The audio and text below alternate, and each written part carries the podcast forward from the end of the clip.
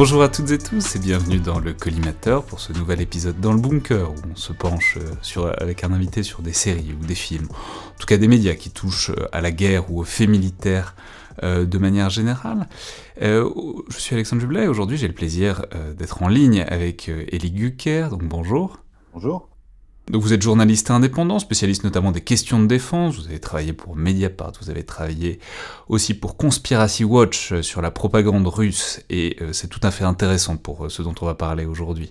Vous avez travaillé aussi plus récemment pour le média Disclose sur les ventes d'armes françaises à la Russie depuis 2014, et vous êtes avec nous aujourd'hui pour nous parler d'une série qui est un peu particulière parce qu'elle est, elle est tellement réaliste, elle date de 2015 et en même temps elle est tellement réaliste qu'elle fait très très, c'est très très bizarre de la voir ou de la revoir aujourd'hui. C'est donc la série norvégienne Occupied, qui en est maintenant à sa troisième saison, qui a commencé, je l'ai dit, en 2015, qui est disponible sur euh, Netflix et aussi sur Arte en ce moment.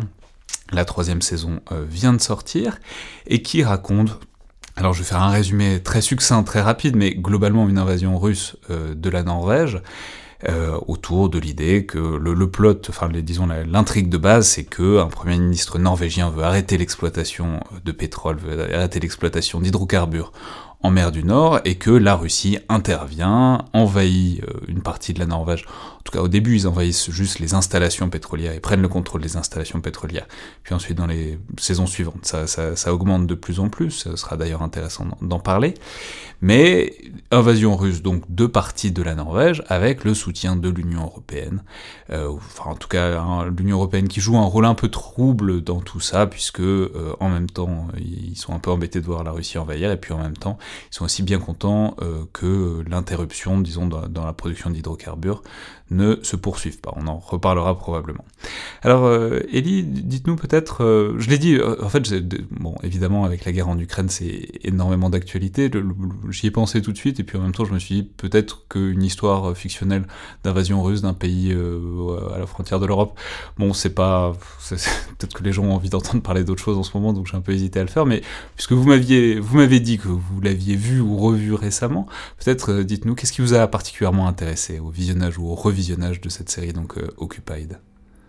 Oui, alors effectivement, c'est pas la meilleure série pour se, changer les idées euh, en ce moment, mais, mais, au contraire, elle est très éclairante aussi pour voilà mettre, enfin comprendre des choses qu'on est justement en train de vivre. Alors moi, je l'avais déjà visionné donc les deux premières saisons à l'époque quand elles avaient été diffusées sur sur Arte.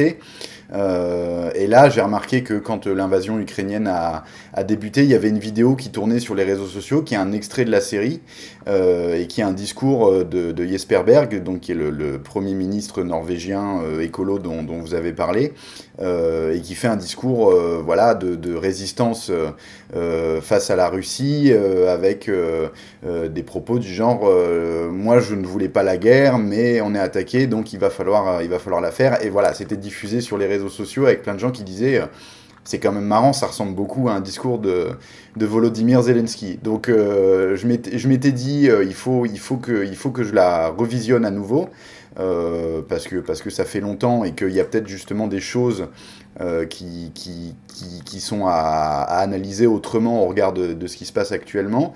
et donc j'ai pu enfin visionner la, troisième saison, qui est malheureusement pas sortie en France.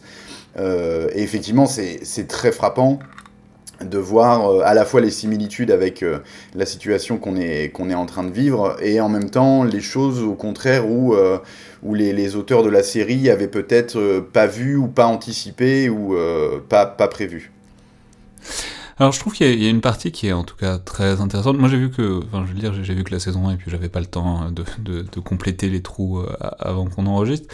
Mais ce qui est très intéressant, c'est la dimension euh, énergétique, vraiment. C'est, on a l'impression que l'énergie euh, dirige tout dans ce monde, dans cette Europe, que l'énergie dirige toute la géostratégie européenne et eurasiatique même, et que euh, c'est l'approvisionnement en hydrocarbures mérite d'abandonner un pays européen aux griffes de la Russie. À la fois, je me souviens très bien, on m'a dit à l'époque c'est peut-être un peu excessif, puis en même temps, aujourd'hui, vu la situation en Ukraine, on mesure que bah, on n'y est peut-être pas encore, mais peut-être qu'on n'en est pas très loin quand même, que l'énergie ait cette place-là dans, dans les conflits, dans les intrigues géostratégiques. Qu'est-ce que vous en avez pensé, disons, de ce, qui est vraiment le thème de base, en fait, le thème central de l'intrigue? Oui, c'est ça, c'est le, c'est le, la, raison même du, conflit euh, qui, qui, fait la série, euh, ce qui est évidemment pas le cas de, la situation euh, en, Ukraine à l'heure actuelle. C'est pas un conflit qui est déclenché pour des raisons énergétiques. Ceci étant dit, il a des conséquences sur la politique énergétique de l'Europe qui sont quand même très très lourdes. Et là-dessus, il y a des choses dans la série qui sont qui sont, qui sont frappantes. Là, je regardais avant de faire l'émission, euh, actuellement, le, la, Norvège, c'est le troisième, troisième pardon, exportateur mondial de, gaz naturel, deuxième, deuxième fournisseur de, l'Europe, on est sur 20 à 25%, euh, juste derrière la Russie qui, elle, est à 45-50%. Et euh, là, il y a eu, dès le, dès, le, déclenchement, il y a quand même eu un débat en Europe sur, bon, qu'est-ce qu'on fait, étant donné qu'on est dépendant du gaz russe euh, que non seulement Vladimir Poutine peut très bien décider de couper le robinet et que de toute façon, en, entre-temps, on finance de fait euh, l'État russe en, achetant ses hydrocarbures. Et il y a même eu un, voilà, il y a même eu la, Norvège qui a rassuré les Européens en disant on va maintenir le niveau de, nos exportations, on fait tout ce qu'on peut, euh, on ne pourra pas beaucoup augmenter, etc. Bref, tout ça pour dire que voilà, la dimension énergétique, quand même, dans, le conflit en Ukraine, là, elle est quand même euh, assez prégnante. Il y a, aussi la, question du Nord Stream 2, euh, et puis la question avec qui vient de l'éventuelle corruption de, de certaines élites politiques en Europe sur ce sujet-là, notamment depuis, un certain nombre d'années. donc là-dessus, la série est quand même assez frappante parce qu'effectivement, tout va tourner autour de ça. C'est-à-dire que les Russes, comme vous l'avez dit, ils attaquent. Euh, parce que le Premier ministre écolo, en fait, décide de, du jour au lendemain de rompre euh, la production d'hydrocarbures à destination de l'Europe. Il dit voilà, on va passer, euh, on va passer au thorium, euh, on pourra vous fournir de l'énergie propre euh, pendant, pendant des années, mais en attendant, il va falloir vous sevrer euh, de nos hydrocarbures. or, dans cet avenir proche qui est projeté dans la série, l'Europe est déjà en crise énergétique. Euh, et elle peut pas s'en passer. C'est pour ça, effectivement, qu'elle va faire un petit deal euh, avec les Russes pour que les Russes fassent un coup de force et euh, contraignent les Norvégiens à maintenir, à maintenir leur production. Donc, effectivement, la, dimension énergétique, c'est le point le plus intéressant de la série. Et j'ai envie de dire, ce qu'il y a peut-être de plus intéressant fondamentalement, c'est que c'est politique. C'est qu'on a un Premier ministre, effectivement, qui a un grand projet de rupture, qui est élu démocratiquement pour le mettre en place, et qui n'a pas forcément pensé aux conséquences euh, géopolitiques que ça pouvait avoir euh, sur son pays. Mais en même temps, ça nous montre, enfin, c'est une grande proximité, et en même temps, ça nous montre aussi à quel point c'est loin, et c'est fictionnel, et c'est une projection. C'était peut-être de la prospective en, en 2015, c'est-à-dire l'idée que les, les, énergies prendraient tant d'importance que ça, puisque dans la série, le propos, c'est que l'Europe et puis les acteurs mondiaux subordonnent tout à l'énergie, et euh, dans la situation actuelle, on est quand même dans une situation où on subordonne l'énergie, on essaye de s'adapter à la marge par rapport à la géostratégie et les conflits qui sont premiers. Mais justement, un deuxième point que j'aurais aimé parler, c'est ce qui est très intéressant, c'est alors donc ça s'étend sur deux saisons, c'est assez long quand même, enfin c'est 45 minutes euh, chaque épisode, je crois qu'il y en a une dizaine par saison, et du coup on voit très bien c'est des espèces d'interactions, de micro-interactions, c'est des négociations permanentes entre les Norvégiens et les Russes par l'intermédiaire de l'ambassadrice qui est, présente euh, en, Norvège, et il y a un truc de position de force russe qui est, qui est très intéressant, qui est que on voit que le, maître militaire, enfin les Russes ont une supériorité militaire, même si elle s'étend pas sur toute la Norvège en tout cas au début, et que en fait les, Norvégiens ont l'illusion de négociation, que c'est une cogestion de la situation, et en fait euh, c'est une subordination éternelle et perpétuelle à celui qui est supérieur militairement. On le savait, c'est pas une grande révélation, mais ça dépeint très bien, en tout cas dans les détails même psychologiques, à quel point bah voilà, quand on est inférieur militairement, on, prend les miettes que, que, le plus fort veut bien laisser, quoi. Ouais, et d'ailleurs, il y a, un détail euh, qui est important euh, dans le pitch qu'on n'a pas mentionné là, mais c'est que dans cet avenir proche euh, fictionnel, euh, les États-Unis ont quitté l'OTAN. Euh, c'est-à-dire qu'au moment où il y a le coup de force en Norvège euh, et que les Norvégiens se disent qu'est-ce qu'on fait, est-ce qu'on est répond militairement ou pas, euh, rapidement quand même ils se rendent compte que bah non ils peuvent pas répondre parce qu'ils ont la force militaire russe en face et qu'ils sont tout seuls. Que les Américains ne, ne, viendront pas, ne viendront pas les aider.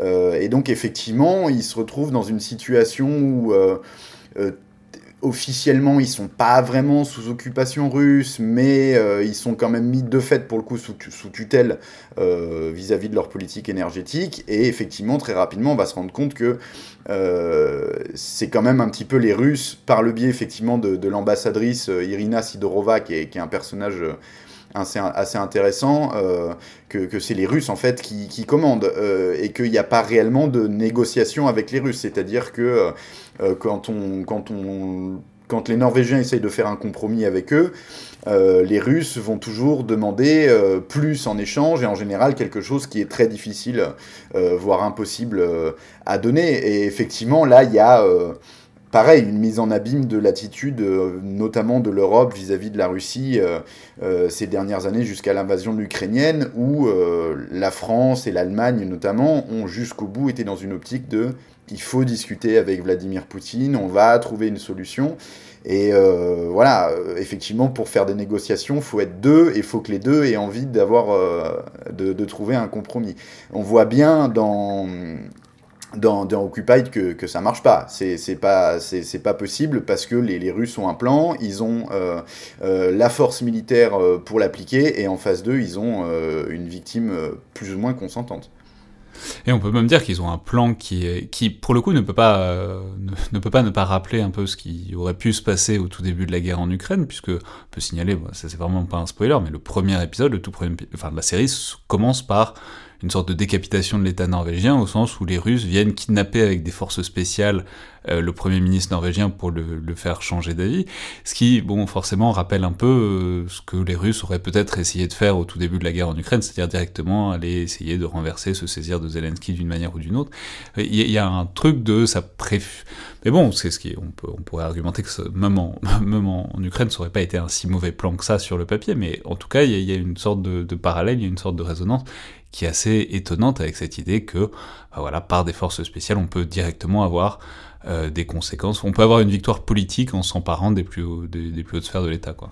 Ouais, et d'ailleurs, effectivement, là, on parlait de négociation, mais effectivement, il faut rappeler qu'il y, a ce léger détail au début de la série qu'effectivement, euh, le Premier ministre annonce à la télé euh, l'ouverture d'une centrale au thorium et la fin des hydrocarbures, euh, et au moment où il prend son hélicoptère bah, pour rentrer, pour rentrer chez lui, il s'avère que dans l'hélicoptère, c'est des, des, ravisseurs. Donc, pendant quelques heures, l'État norvégien n'a plus de nouvelles du chef de, de son gouvernement. Il a tout simplement disparu.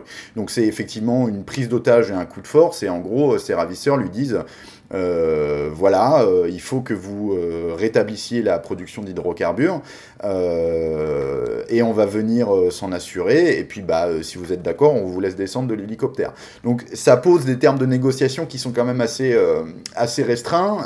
et c'est d'ailleurs le Premier ministre qui va arriver tout de suite devant son gouvernement en disant non, non, on répond surtout pas militairement. parce que parce qu'en fait ils nous ont déjà coincés, c'est déjà fini avant même qu'il y ait eu un quelconque coup de feu de tiré. Et effectivement, quand on la regarde à l'époque, on se dit, bon, c'est quand même un peu gros, euh, euh, l'État norvégien euh, décapité comme ça, par une opération spéciale par les Russes, bon, ça fait un peu science-fiction, et en réalité, on se rend bien compte, au vu de ce que les Russes ont comme stratégie en Ukraine, mais aussi dans d'autres endroits depuis, depuis quand même 20 ans, que en réalité c'est tout à fait plausible et que c'est encore une fois euh, c'est la politique russe du fait accompli en réalité. Euh, c'est que euh, bah voilà eux ils ont pas peur d'employer la force, y compris la force brutale, illégale et donc en l'occurrence de décapiter un gouvernement et et que donc bah ça une fois que c'est fait, si on n'a pas la capacité de répondre militairement, on est on est on est quand même on est on est foutu en fait tout simplement. Surtout s'il y a les Américains qui peuvent pas venir voler à notre secours. Et enfin, peut-être euh, dernier, mais en fait, c'est une dernière chose, mais c'est une partie très intéressante de la série qui, là, peut-être se déploie plus sur euh, le long terme, parce que bon, là, on a vraiment détaillé beaucoup l'intrigue initiale, parce que c'est intéressant, c'est le concept qui est évidemment intéressant, relu à la lumière de l'actualité. Mais ce qu'on peut voir, euh, en fait, dans les deux saisons, enfin surtout la première, c'est vraiment la naissance d'une résistance, la naissance d'une guérilla, d'une insurrection, en tout cas, de réseaux de résistance à l'intérieur d'un pays. Et ça, j'ai trouvé que c'était vraiment assez fascinant parce que, enfin bon, il y, a, on connaît, enfin la résistance est quand même un, thème déjà assez euh, exploité au cinéma et à la télévision, mais souvent c'est il y a une espèce de, mythique, de romantisme du maquis, des opérations, des coups de main, etc. Il y en a un peu dans la série, mais surtout c'est une série qui montre très bien comment ça se constitue, comment une résistance apparaît autour de quelques personnages, comment ça se structure, comment il y a des logiques politiques à l'intérieur de ça qui sont en parallèle, un peu en décalage avec l'État officiel. Enfin bref, j'ai trouvé que c'était un, un, angle assez intéressant sur ce que c'est qu'une insurrection. Ça n'est pas que des partisans qui se cachent dans les fourrés, c'est aussi toute une sorte d'architecture politique qui se met en place petit à petit, et ça, est Occupied, euh, c'est ça que Occupied traite vraiment sur le long terme. Oui, euh, d'ailleurs, ce, qui ce que moi j'ai trouvé très intéressant sur cet aspect, c'est qu'il n'y a, pas, euh, a pas un traitement manichéen de, la question de, la résistance, c'est-à-dire qu'on ne les présente pas euh, purement et simplement comme les héros de l'histoire. C'est même en réalité très ambivalent, parce qu'effectivement, comme vous le dites, on n'est pas du tout sur une insurrection dans le maquis, on est au contraire sur quelque chose qui se joue effectivement dans les hautes sphères de l'État. Euh, sans, spoiler les, auditeurs, euh, on va quand même euh, découvrir qu'à un moment donné, y compris dans, les services de renseignement, il y a des gens en fait qui n'acceptent pas la politique d'accueil des Russes du Premier ministre.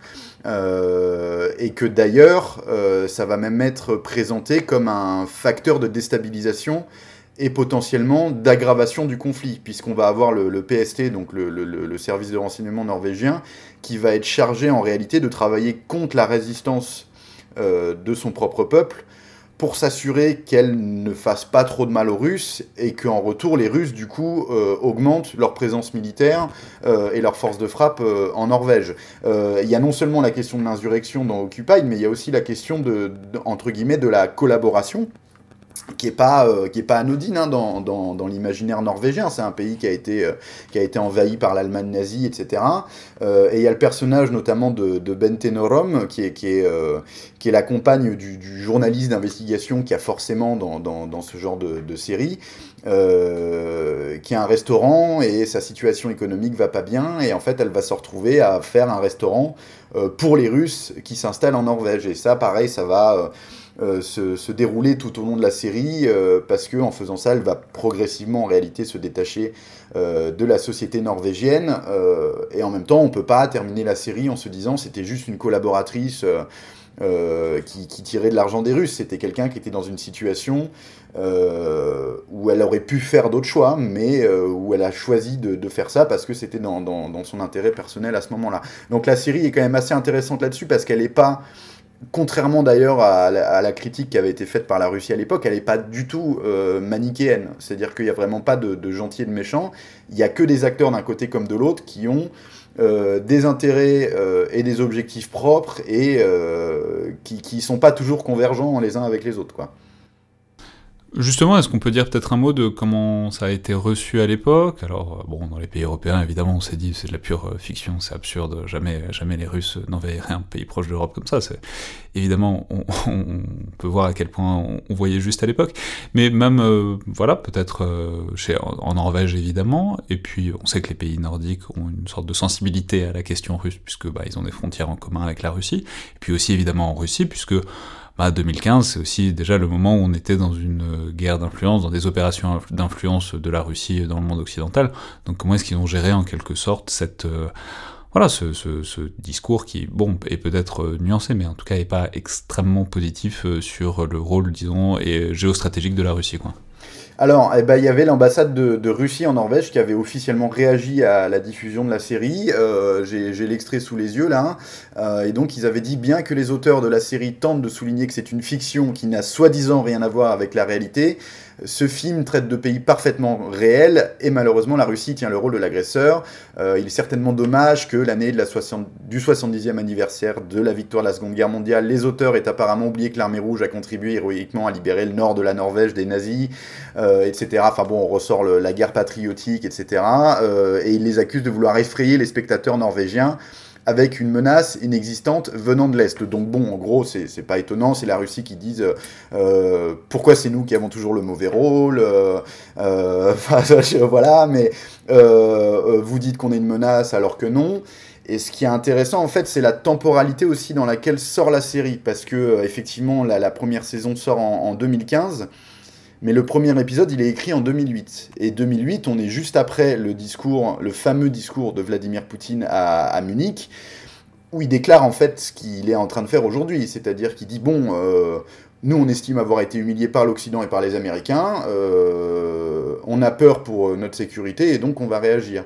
Euh, et puis 2015, évidemment, c'est juste avant, euh, quand même, juste après, pardon, l'annexion de la Crimée. Donc au moment où les Russes font se communiquer et disent, écoutez, on n'est quand même pas méchants, il y a déjà les signes quand même d'un retour, on va dire, agressif de la Russie. Il y a aussi eu la Tchétchénie et la Géorgie entre temps. Et on est déjà dans ce déni-là, quelque part, de que si on dénonce ça, c'est de la russophobie, euh, euh, cette idée de, la menace russe qui serait, qui serait exagérée. Euh, c'était ce que disait Serge Alimi dans le monde diplomatique, par exemple, à l'époque. Il avait accusé Arte, en diffusant la série, de, de faire de la russophobie et de faire peur aux gens avec, avec la menace russe. Très bien. Eh ben, merci beaucoup, Elie Gucker. Donc, on recommande vivement le visionnage ou le revisionnage de cette excellente série Occupied qui est donc disponible sur Arte ainsi euh, que sur Netflix et qui traite donc dans un monde tout à fait fictionnel et tout à fait qui n'a aucun lien ni ressemblance avec une situation réelle de euh, la Russie qui déciderait d'envahir pour des raisons géostratégiques un pays euh, européen. Merci beaucoup, Elie Gucker. Je peux évidemment renvoyer vers, par exemple, votre compte Twitter, et puis d'une manière générale, c'est de là qu'on trouve tous vos articles. Euh, donc, je l'ai dit, avec récemment une, très grande enquête sur les ventes d'armes de la France à la Russie. Merci beaucoup.